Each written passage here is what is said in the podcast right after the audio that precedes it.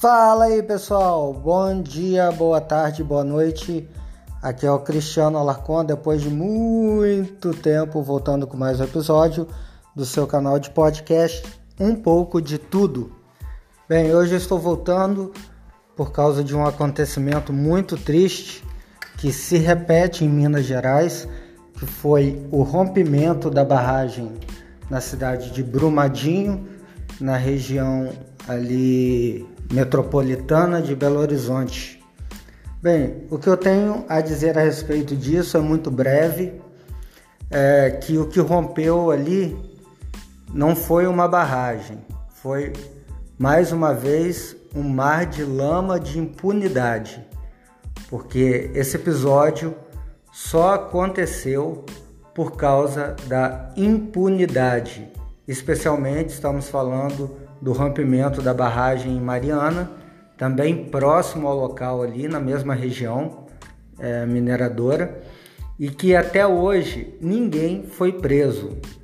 E mais uma vez, por negligência, sendo muito bom, usando uma palavra muito doce, acontece mais esse acidente semelhante ao que aconteceu há três anos atrás. Bem, muitas outras barragens irão abaixo, muitas outras pessoas morrerão enquanto a impunidade imperar neste país. Estamos falando porque a gente sempre fala da impunidade com os corruptos, mas a impunidade rola solta no Brasil em todas as áreas da vida em sociedade. E hoje estamos vendo mais é, uma consequência da impunidade. Então vamos apelar ao presidente Jair Bolsonaro, ao ministro Sérgio Moro, à Polícia Federal e todos os órgãos responsáveis por fiscalizar e investigar, e também ao Ministério Público, a senhora Raquel Dodge, que na maioria das vezes toma ótimas decisões apesar de algumas que eu particularmente não concordo, mas vamos esperar e exigir que, por exemplo, seja pedido uma pena de assassinato para cada vítima é, desse, desse rompimento de barreira, desse desastre, as pessoas a ser creditado na conta das pessoas responsáveis. Então, se tiver 20 mortos, vamos pedir pena máxima para cada um desses 20 mortos, e seja lá quantos forem. É, de cara eu já posso dizer que os engenheiros responsáveis pela segurança, pela manutenção da barragem, esses daí não tem o que conversar. Esses têm que ser os primeiros a sentar no banco dos réus e serem exemplarmente punidos e passarem o resto da vida, ou pelo menos os próximos 30 anos, mofando no fundo de uma masmorra. Porque é, a gente olha esse tipo de coisa na TV, morreu 10, morreu 20, tem 200 desaparecidos.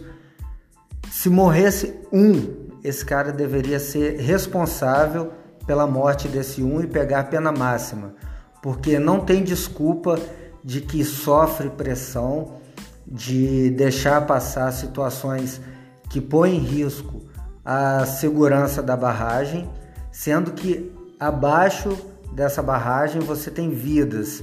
E se uma vida se perde, essa pessoa tem que ser responsa responsabilizada. Imagina se fosse o seu pai, a sua mãe, o seu filho, um parente seu, uma pessoa que você ama.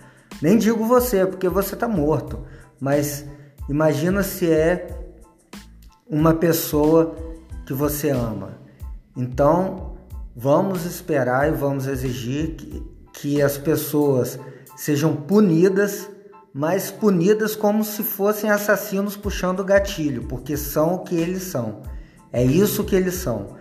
E vamos exigir que as pessoas daquele primeiro rompimento também sejam punidas. Lá é, em Mariana, porque só assim nós não teremos mais perdas de vidas por causa desse tipo de coisa. E a minha preocupação aqui, muita gente fala, ah, o impacto ao meio ambiente. Cara, o meio ambiente se lixa para esse tipo de coisa. Para o meio ambiente, isso é irrelevante. Isso daí tem valor para as pessoas. Se, se a gente destruísse o meio ambiente, rompesse todas as barreiras, sobrasse uma árvore, daqui a alguns milhares de anos, é, toda a terra estaria restaurada, a natureza, tirando o homem que faz parte da natureza, né? todo o resto estaria em harmonia, tudo passando bem. Mas ali são vidas, são seres humanos que estão sendo atingidos.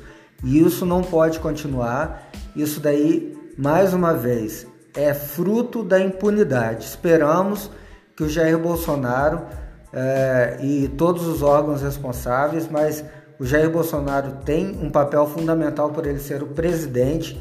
Ele tem poder de pressão e exigir que se investigue e, e ofereça denúncia às pessoas responsáveis e que a justiça, o poder judiciário, puna-os exemplarmente.